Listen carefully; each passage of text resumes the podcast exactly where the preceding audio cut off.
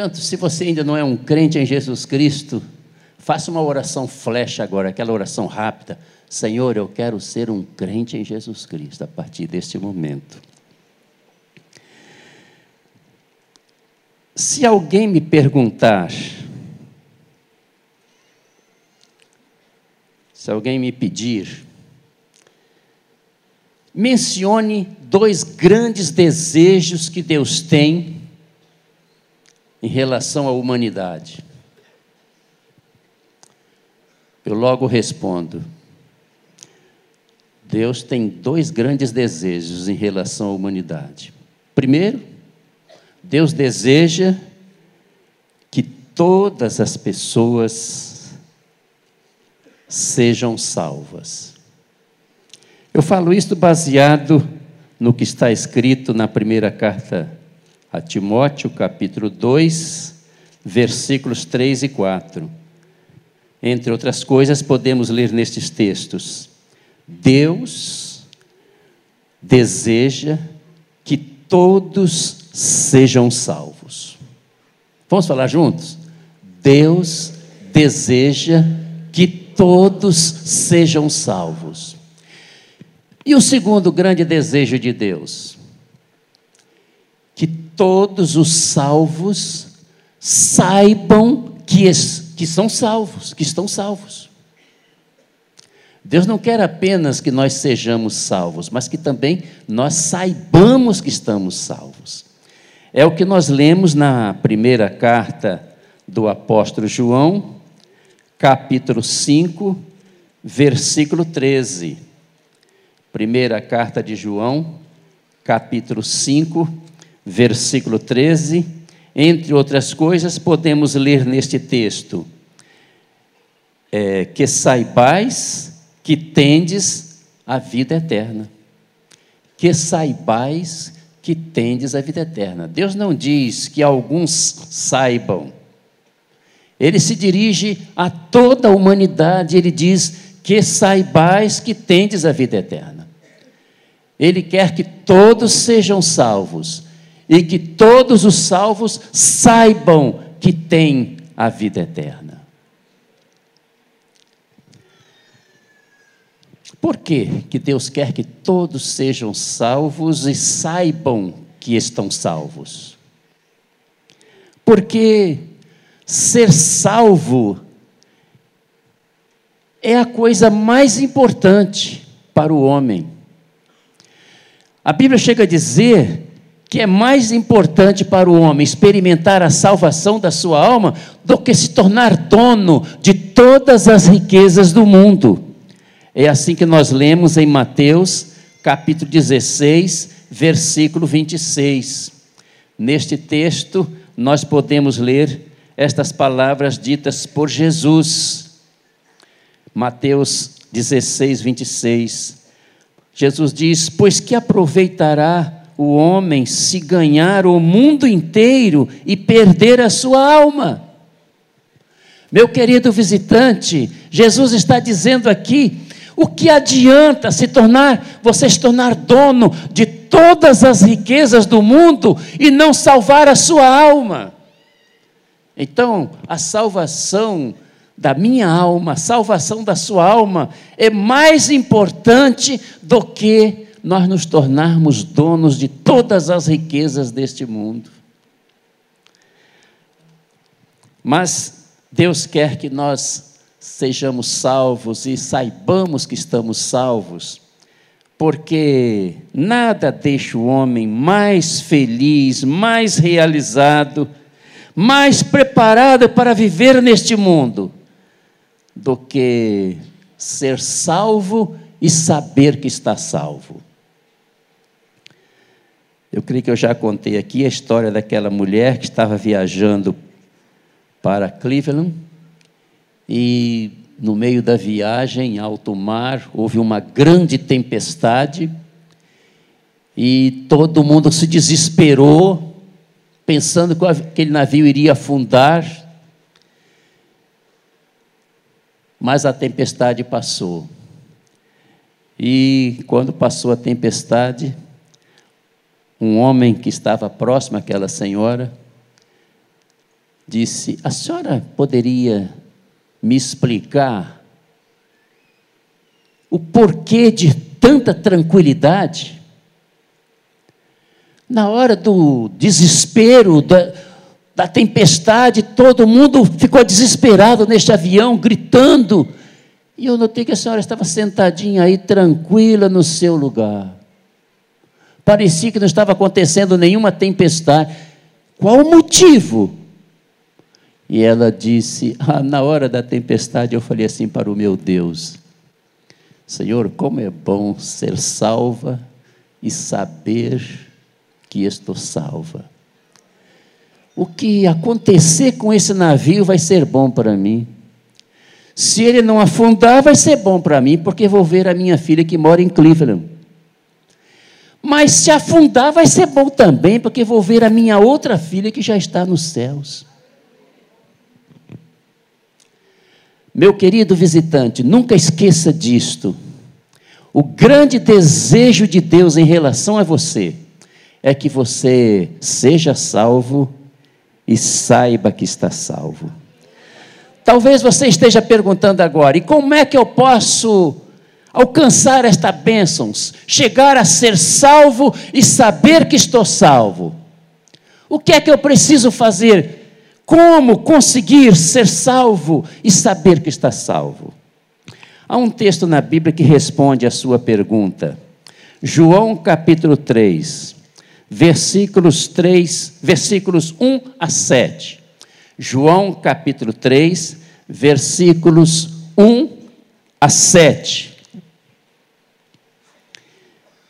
Diz assim a palavra de Deus: Havia entre os fariseus um homem chamado Nicodemos, um dos principais dos judeus. Este de noite foi ter com Jesus e lhe disse: Rabi, sabemos que és mestre vindo da parte de Deus, porque ninguém pode fazer esses sinais que tu fazes se Deus não estiver com ele. A isto respondeu Jesus: Em verdade, em verdade te digo, que se alguém não nascer de novo, não pode ver o reino de Deus. Perguntou-lhe Nicodemos: Como pode um homem nascer sendo velho? Pode porventura voltar ao ventre materno e nascer segunda vez? Respondeu Jesus: Em verdade, em verdade te digo, quem não nascer da água e do espírito não pode entrar no reino de Deus. O que é nascido da carne é carne, e o que é nascido do espírito é espírito. Não te admires de eu te ter dito: importa-vos nascer de novo. Renovo é renascer é nascer outra vez. Todos nós nascemos fisicamente um dia. Não basta nascer uma vez, isto é, nascer fisicamente, para dar o direito de entrar no céu, ver o reino de Deus, como diz Jesus. É preciso nascer segunda vez, é preciso nascer espiritualmente. Mas o texto descreve um encontro entre Jesus e um homem chamado Nicodemos. Nicodemos era um homem de alta posição social. O texto diz, no versículo 1, que Nicodemos, o versículo 1 termina dizendo que ele era um dos principais dos judeus. A outra versão da Bíblia que diz que ele era príncipe dos judeus. Acredita-se que ele era membro da alta, mais alta, da, da corte alta do, de Judá, o sinédrio, que era composto de 70 ou 72 homens. Era um príncipe. E é difícil nós imaginarmos um príncipe pobre. Segundo a tradição, Nicodemos era uma das três pessoas mais ricas de Judá. príncipe, rico. No versículo 2, o texto diz que Zaqueu foi ao encontro de Jesus de noite, é assim que diz. Este, isto é, Nicodemos, de noite foi ter com Jesus. Por que ele não foi durante o dia, foi à noite? Há algumas respostas para esta pergunta. Alguns sugerem que ele foi à noite porque, sendo um homem muito rico, membro da mais alta corte dos judeus, é, príncipe, ele não tinha tempo para durante o dia ir a Jesus. Então só pôde ir à noite.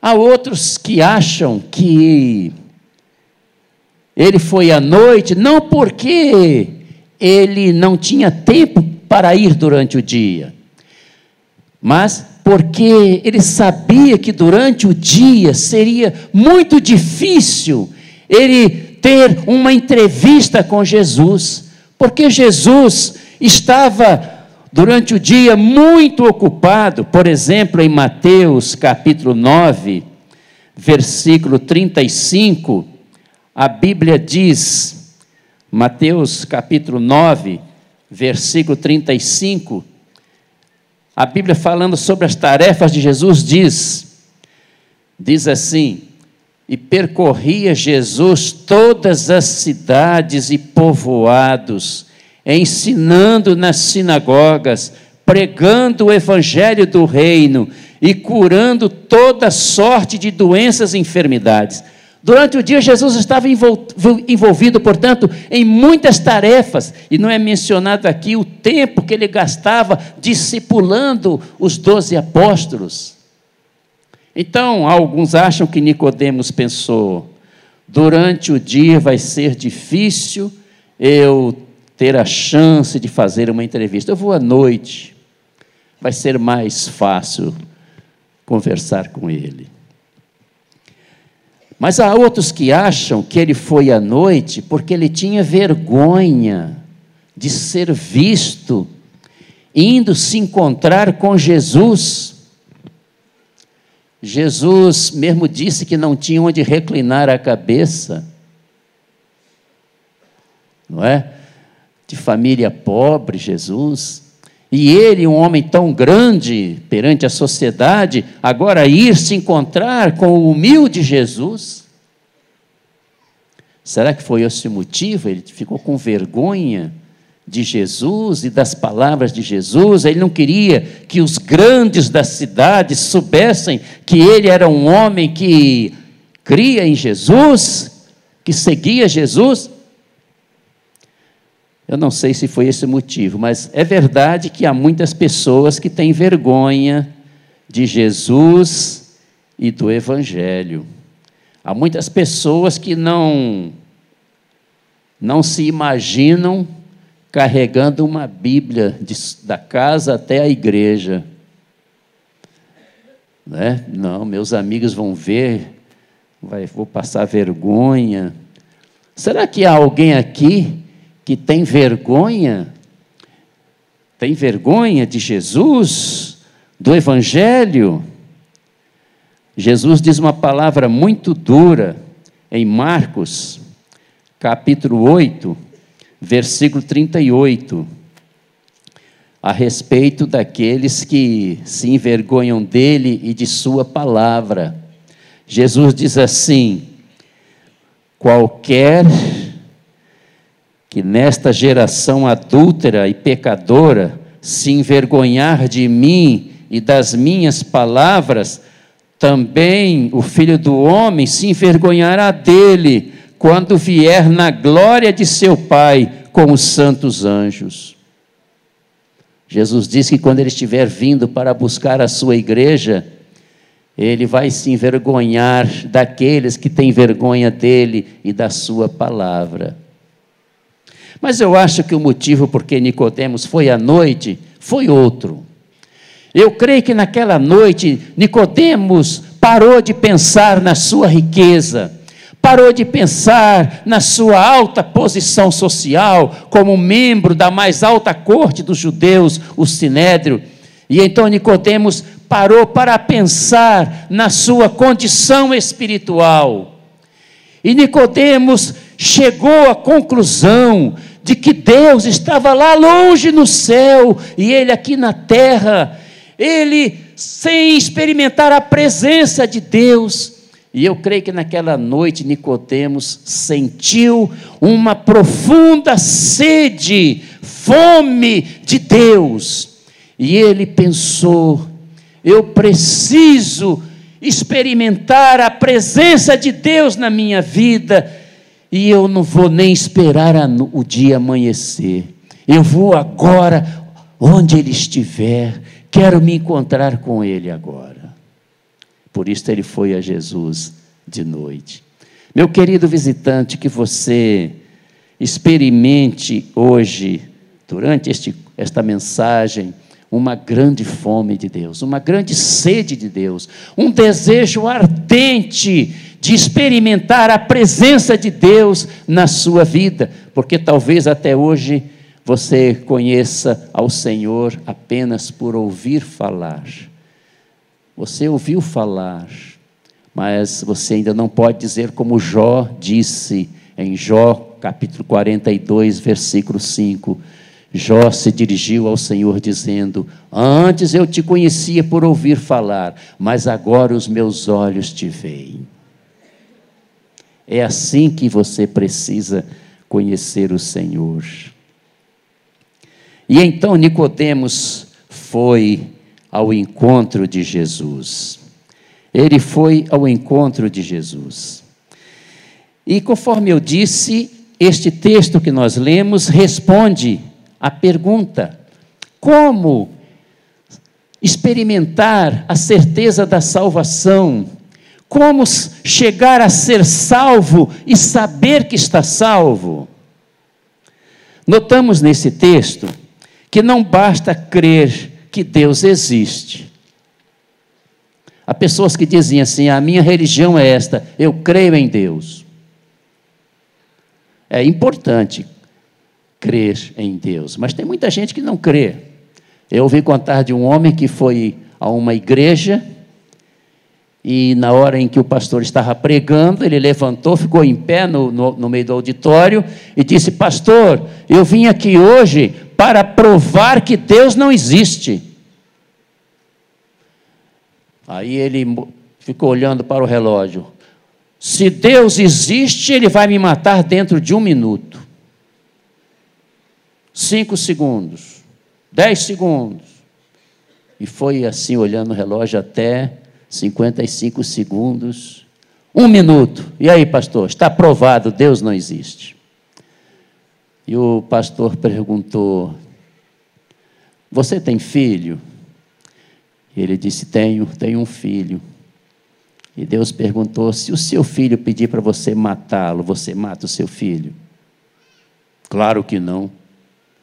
Pois é, rapaz, você que é incrédulo, né?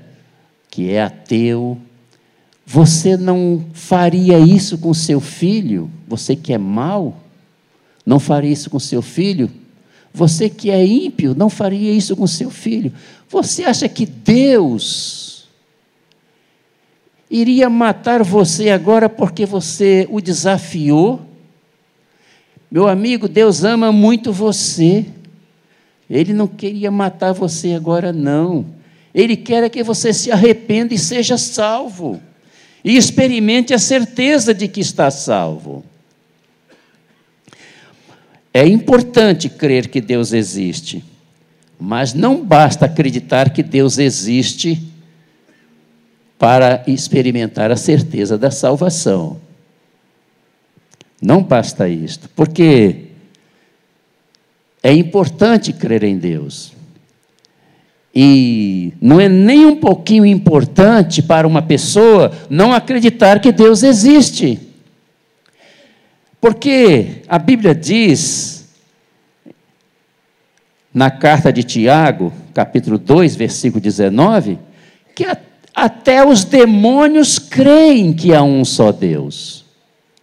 Diz assim o texto: Crês tu que Deus é um só, fazes bem. Até os demônios creem e tremem. Os demônios acreditam tanto na existência de Deus que eles chegam a tremer, porque eles sabem que um dia Deus vai jogá-los no inferno.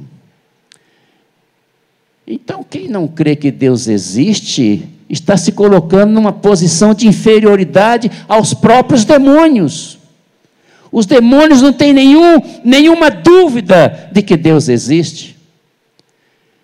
Estou me lembrando de Marcos capítulo 5, que diz que um dia um homem que vivia no cemitério se ferindo, ninguém conseguia segurá-lo, e aquele homem que não tinha apenas um demônio, mas uma legião de demônios, e quando eles, eles se aproximaram Jesus, disseram: Que temos nós contigo, ó Filho de Deus? Vieste atormentar-nos antes do tempo. Os demônios sabem que um dia a coisa vai ficar muito feia para o lado deles. E eles sabem que Deus existe. Então, se tem alguém me ouvindo agora que está duvidando da existência de Deus, faz uma oração flecha aí, Senhor, tem misericórdia de mim. Eu não quero ser pior que os demônios, não. Eles acreditam que o Senhor existe. Não basta crer que Deus existe para experimentar a salvação e a certeza da salvação. Notamos também, agora, ele acreditava na, na existência de Deus? Acreditava. No versículo 2, nós vemos que quando Nicodemos se aproximou de Jesus, ele diz assim: Rabi, sabemos que és mestre vindo da parte de Deus.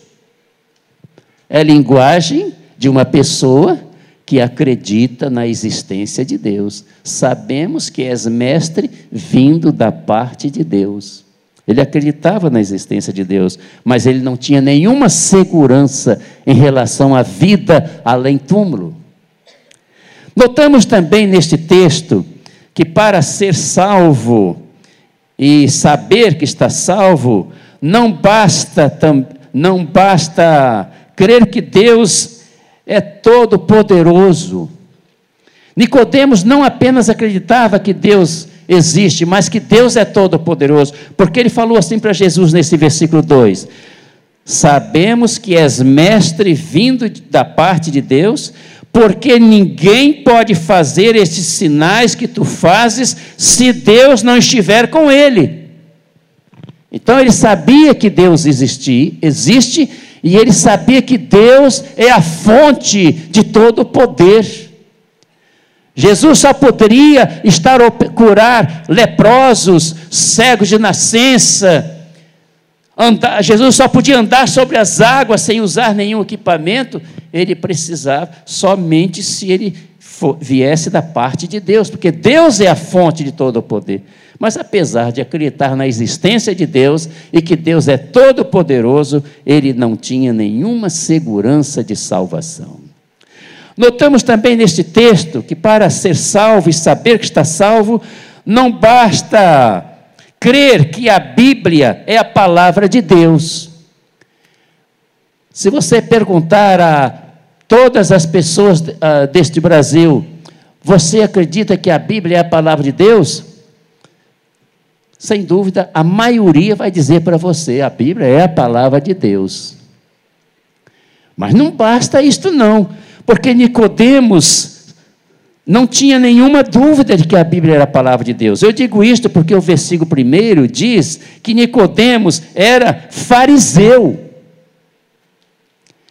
Quem estuda a Bíblia sabe que os fariseus defendiam, defendiam até com a morte, que as Escrituras são a palavra de Deus. Os fariseus os escribas e fariseus, os escribas viviam copiando a palavra de Deus de um manuscrito para outro, passando de um manuscrito anterior para um outro, um novo manuscrito. Os fariseus sabiam que a Bíblia é a palavra de Deus. Nicodemos sabia que as escrituras são a palavra de Deus.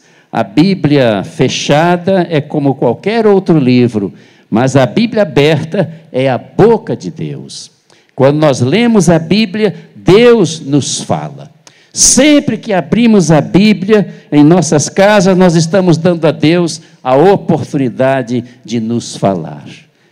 Por isso que ele diz na Bíblia: Não se aparte da tua boca o livro desta lei, antes medita nele dia e noite, para que tenhas cuidado de fazer conforme a tudo quanto nele está escrito. Deus quer que nós meditemos no seu livro dia e noite. Eu considero a Bíblia como uma carta que Deus escreveu para os seus filhos. Quando eu recebia uma carta dos meus pais, eu não lia um pedacinho aqui, outro pedacinho lá, não. Eu lia do início até o fim. Eu queria saber tudo que minha mãe estava dizendo, que meu pai estava dizendo. É assim que nós lemos a carta de nossas pessoas, das pessoas que nos são queridas. Então, é importante ler a Bíblia toda, do início ao fim, saber tudo que Deus está nos falando se você não tem uma Bíblia, procure alguém desta igreja dizendo: Olha, eu quero uma Bíblia, eu quero ler a palavra de Deus, quero conhecer a vontade de Deus para a minha vida. Mas olha, não basta acreditar que a Bíblia é a palavra de Deus para ter a vida eterna e saber que tem a vida eterna. Notamos também nesse texto que para ter a salvação e saber que tem a salvação, não basta ter uma boa igreja. Nicodemos, diz o versículo primeiro, que é no finalzinho do versículo primeiro, diz que Nicodemos era judeu. Qual era a religião de, de Nicodemos? O judaísmo. Nicodemos podia bater no peito e dizer: a minha religião é a melhor religião do mundo muito melhor que o zoroastrismo, do que o sikhismo, do que o budismo, do que o confucionismo. A minha religião é melhor do que todas as religiões que existem nos nossos dias. Ele era realmente, era ele podia dizer na minha religião, era a religião de Moisés, de, de Abraão, de dos profetas Isaías, Jeremias, Oséias, Amós, Obadias, Naum. Eu estou mencionando aqueles profetas menores, porque eu quero que você leia todos, todos os profetas, não só os chamados grandes profetas, de Isaías até Daniel. Os pequenininhos também, Obadias. Já imaginou você chegar no céu Aí você se encontra com Obadias, que não tem, não, não, é, só tem um, um, um, capítulo, né? E ele perguntava: o que, que você achou do, do meu livro? E você nunca leu o livro de Obadias? Aí você vai sair correndo dele e se encontra com, com Naum. E aí, o que, você achou do meu livro? Você nunca leu também? Aí você vai ficar sem paz lá no céu, voando o tempo todo lá, correndo dos escritores, aqueles escritores pequenos. Pois bem, Nicodemos pertencia à mesma religião dos grandes profetas, dos profetas chamados grandes profetas, profetas maiores, profetas menores. Aliás, todos eram grandes, só são assim diferenciados em profetas maiores, profetas menores, devido ao tamanho da obra que cada um escreveu. Mas todos falaram inspirados pelo Espírito Santo. E ele, Nicodemos, tinha uma excelente religião. Mas Nicodemos não tinha nenhuma segurança em relação à vida além túmulo. Aliás, um outro personagem da Bíblia chamado Judas Iscariotes, ele poderia dizer: "Sai para lá, Nicodemos, a sua já foi a melhor, agora a melhor é a minha". Qual era a igreja de Judas Iscariotes? Ah, é a igreja dos apóstolos. O líder é Jesus. Mas onde Judas está? A Bíblia fala com clareza que Judas está no inferno. Foi membro da melhor igreja que existiu neste mundo e está no inferno. Meu amigo, você pode ser membro da melhor igreja deste mundo e continuar sem nenhuma segurança de salvação, porque esta segurança não está na igreja, não está na igreja. Mas eu quero dizer ainda que para experimentar essa certeza de salvação, não basta estar bem informado a respeito de Jesus. Nicodemos estava bem informado a respeito de Jesus. Ele disse para Jesus: Rabi, sabemos que és mestre vindo de, da parte de Deus. Ele estava certinho. Ele estava bem informado sobre Jesus. Mas estar bem informado a respeito de Jesus não é suficiente para alguém experimentar a salvação. Há pessoas que estão muito bem informadas sobre Jesus. Se nós perguntarmos assim, o que, que você sabe sobre Jesus? Ah, eu sei muita coisa sobre Jesus. Jesus veio ao mundo há mais ou menos dois mil anos atrás, nasceu da Virgem Maria. E ele, com 12 anos, já estava no meio dos doutores, discutindo com aqueles doutores sobre a palavra de Deus. E com 30 anos, Jesus foi batizado no Rio Jordão por João Batista. E então Jesus foi ao deserto, passou 30, 40 dias e 40 noites sem comer, sem beber, jejuando. E no final de 40 dias, Jesus teve fome, então o diabo apareceu e disse: Tu és o filho de Deus, transforma estas pedras em pães. E Jesus disse: Está escrito também, na, está escrito na Bíblia: Nem só de pão viverá o homem. E ele levou Jesus a um alto, ao alto do templo e mandou: Se jogue daí, abaixo, porque está escrito, aí o diabo citou a Bíblia, está escrito que os anjos vão segurar você para que você não sofra nada. Aí ele disse, mas também está escrito na Bíblia: não tentarás ao Senhor teu Deus. E o diabo partiu para uma terceira tentação. Ah, se você se ajoelhar diante de mim, eu te darei todos os reinos do mundo. Mentiroso. Quem disse que os reinos do mundo é dele? Foi ele que criou alguma coisa? te dou tudo. E Jesus então perdeu a paciência e disse: Vai-te, Satanás. E o diabo saiu desesperado. A pessoa sabe contar muitas histórias de Jesus. Ah, ele operou muitos milagres, curou cegos.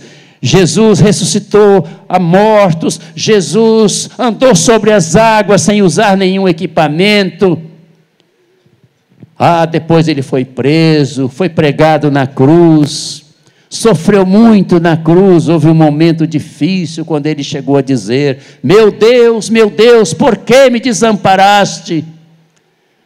E depois então diz: Pai, nas tuas mãos entrego o meu espírito. Morreu na cruz, foi sepultado, mas não ficou no túmulo. Ao terceiro dia ressuscitou. Há pessoas que sabem dizer tudo isto que eu falei agora sobre Jesus e muito mais. Mas olha, tudo isso não é suficiente para alguém experimentar a certeza da salvação. Não é suficiente.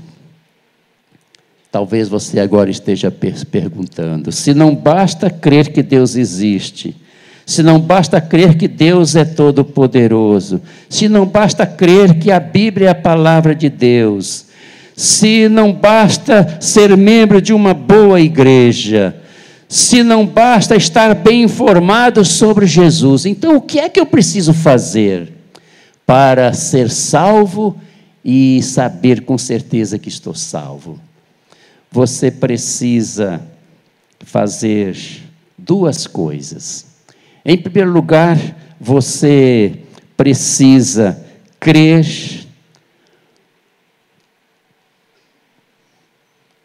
crer em Jesus. No versículo 15, 14 e 15, Jesus disse assim: E do modo porque Moisés levantou a serpente no deserto, assim importa que o filho do homem seja levantado, para que todo o que nele crê tenha a vida eterna. Precisa crer em Jesus. O que é crer em Jesus? É acreditar que Jesus não é um mito, não é uma figura lendária. Jesus é um personagem histórico. Aliás, a própria história reconhece isso, porque quando nos referimos a algum fato histórico, é que nós dizemos? Isto aconteceu no ano tal antes de Cristo ou no ano tal depois de Cristo. Jesus, vindo ao mundo, ele dividiu a história em antes e depois de Cristo. E nós ouvimos há pouco tempo aqui o, aquele grande arqueologista Rodrigo nos falando, e ele mencionou autores, escritores como Flávio Joséfo, que foi contemporâneo de Jesus, falando da existência de Jesus. Então, crer em Jesus é não ter dúvidas quanto à existência de Jesus. Ele é uma figura histórica, ele veio ao mundo, ele viveu aqui. Mas crer em Jesus é mais do que isto. É crer que Jesus não era apenas homem, Jesus era Deus homem. Como alguém disse, Jesus era tão homem que, como se não fosse Deus, e era tão Deus como se não fosse homem. Isso nós vimos na travessia do mar, quando houve aquela tempestade no barco, e nós vemos ali Jesus com sono, dormindo, e os discípulos acordam a Jesus: Mestre, mestre, estamos perecendo. Ali nós vemos Jesus, o homem-deus. Mas daí a pouco nós vemos Jesus, o Deus homem, quando Jesus repreende a tempestade, repreende o mar, repreende o vento e faz bondança. Ali era o Deus homem agindo. Você precisa crer que Jesus é Deus. Ou nós admitimos que Jesus é Deus, ou então nós vamos chegar à conclusão de que Jesus era um desequilibrado mental. Por quê? Como podia Jesus não ser Deus e dizer estas palavras que estão registradas em João 5, versículo 23? Jesus diz assim: que todos honrem o filho do modo por que honram o pai. Quem não honra o filho, não honra o pai que o enviou. Que todos honrem o filho como honra o pai. Imagine que eu dissesse assim: vocês precisam me honrar como vocês honram o pai, a Deus vocês iam logo mandar chamar uma ambulância para me levar para um hospital psiquiátrico, dizendo: Josué está doido. Então, ou nós admitimos que Jesus é Deus, ou vamos dizer que ele não era uma pessoa normal. Mas é claro que Jesus é Deus. Por que, que ele disse que não honra o pai quem não honra o filho? Porque a resposta está no capítulo 10 de João, versículo 30. Jesus diz: 10, versículo 30, Jesus diz: Eu e o Pai somos um. Eu e o Pai somos um. No capítulo 14 de João, um dos apóstolos de Jesus, Filipe, no versículo 9, diz assim, no versículo 8, João 14, 8, Filipe, um dos apóstolos de Jesus, diz assim: é, Senhor, mostra-nos o Pai, e isso nos basta. Mostra-nos o Pai. Então Jesus respondeu a, a, a Filipe: Filipe, há tanto tempo estou convosco e não me tens conhecido? Quem me vê a mim, vê o Pai. Vê o Pai. Uma ocasião eu fiquei assim, um tanto preocupada com a adoração a Jesus. Porque tem uma seita aí que vai de casa em casa dizendo que Jesus não é Deus. Eles fizeram uma tradução da Bíblia onde João diz lá no início do, do evangelho dele: no princípio era o Verbo, e o Verbo estava com Deus, e o Verbo era Deus. Eles botam assim: era um Deus, com letra minúscula. E então eu fui para a palavra. Jesus é digno da nossa adoração? Ora, se ele é Deus, é claro. E aí eu abri em Apocalipse, capítulo 5. E vi com clareza Jesus sendo adorado por milhões de anjos lá no céu. É assim que nós vemos em Apocalipse, capítulo 5, versículo versículo 8. E quando tomou o livro, os quatro seres viventes e os vinte e quatro anciãos prostraram-se diante do Cordeiro. Lá no céu, as pessoas se prostrando diante de Jesus, tendo cada um deles uma harpa e taças de ouro cheias de incenso. Incenso é para adorar a Deus. Versículo 9: E entoavam um novo cântico, dizendo: Digno és de tomar o livro e de abrir os selos, porque foste morto, e com o teu sangue compraste para Deus os que procedem de toda tribo, língua, povo e nação. Versículo 11: Vi e ouvi uma voz de muitos anjos ao redor do trono dos seres viventes e dos anciãos, cujo número era de milhões de milhões e milhares de milhares, proclamando em grande voz: Digno é o cordeiro que foi morto de receber o poder, e riqueza, e sabedoria, e força, e honra, e glória e louvor.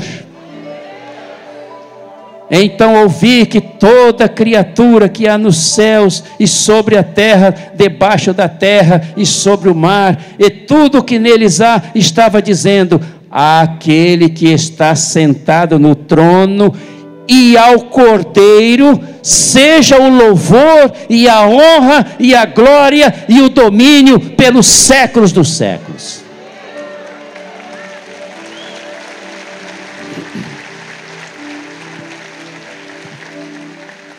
Guarde este texto da palavra de Deus. Quando você receber uma visita de alguém daquela, daquela seita que eu mencionei, e você pergunte a ele: Jesus é Deus?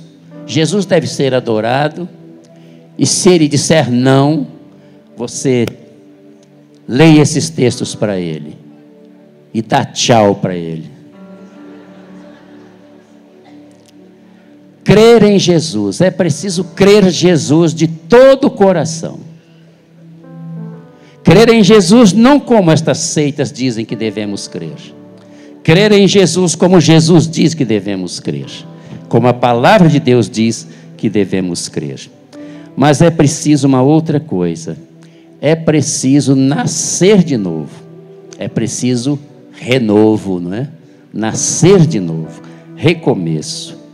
Neste texto de João, capítulo 3, nós vemos que Jesus se dirigiu a Nicodemos dizendo assim: no versículo 3, João 3, versículo 3. A isto respondeu Jesus: Em verdade, em verdade te digo, que se, se alguém não crer, aliás, se alguém não nascer de novo, não pode ver o reino de Deus. Se alguém não nascer de novo, não pode ver o reino de Deus. E você pergunta: o que é nascer de novo? Nascer de novo é nascer espiritualmente. Nascer de novo é nascer na família de Deus. Nascer de novo é tornar-se filho de Deus. E você pode estar dizendo, ainda não resolveu o meu problema. Agora eu quero saber o que é, como é que eu nasço de novo. Como é que eu nasço na família de Deus? E a resposta está um pouquinho antes deste texto que estamos lendo. No capítulo 1 de João, capítulo 1, versículo João capítulo 1, versículo 12, nós lemos estas palavras: a todos, falando a respeito de Jesus. O texto diz: A todos quantos o receberam, deu-lhes o poder de serem feitos filhos de Deus. Quem é filho de Deus então? Todos que recebem Jesus no coração. Jesus sabe que ninguém nasce de novo, ninguém nasce espiritualmente, ninguém nasce na família de Deus, ninguém se torna filho de Deus enquanto não o recebe no coração. É por isso que na Bíblia o Senhor diz, em Provérbios 23, 26: Dá-me, filho meu, o teu coração. Dá-me, filho meu, o teu coração. E no último livro da Bíblia, Jesus está insistindo e dizendo: Estou à porta e bato. Se abrir a porta, entrarei. Talvez você esteja perguntando agora: e como é que eu abro a porta do meu coração para Jesus entrar? Através de uma simples oração. Você quer fazer isto agora? Quero pedir que todos curvem a cabeça, fechem os seus olhos e orem. Você que já depositou toda a sua fé em Jesus, já tem Jesus no seu coração, por isso você já tem a salvação e a certeza de que está salvo. Louve ao Senhor por esse privilégio que você tem. Diga muito obrigado, Senhor.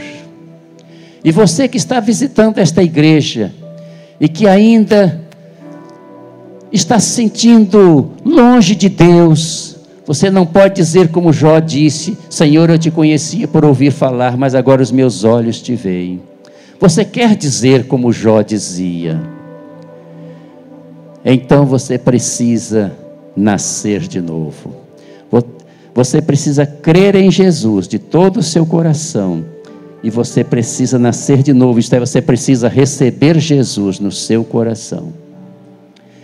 Então, se este é o seu desejo, meu querido visitante, curve a sua cabeça e, com a sinceridade que for possível, você me acompanhe nesta oração. Mesmo em silêncio, só no seu coração, diga assim: Muito obrigado, Senhor, pela tua palavra que acabo de ouvir. Eu quero, Senhor, sair daqui diferente da maneira como eu entrei.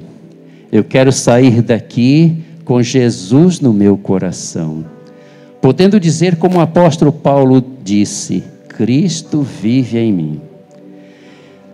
Podendo dizer também, como Paulo disse: O tempo da minha partida é chegado, combati o bom combate, acabei a carreira, guardei a fé. Que eu possa dizer essas palavras quando chegar a minha hora de partir deste mundo.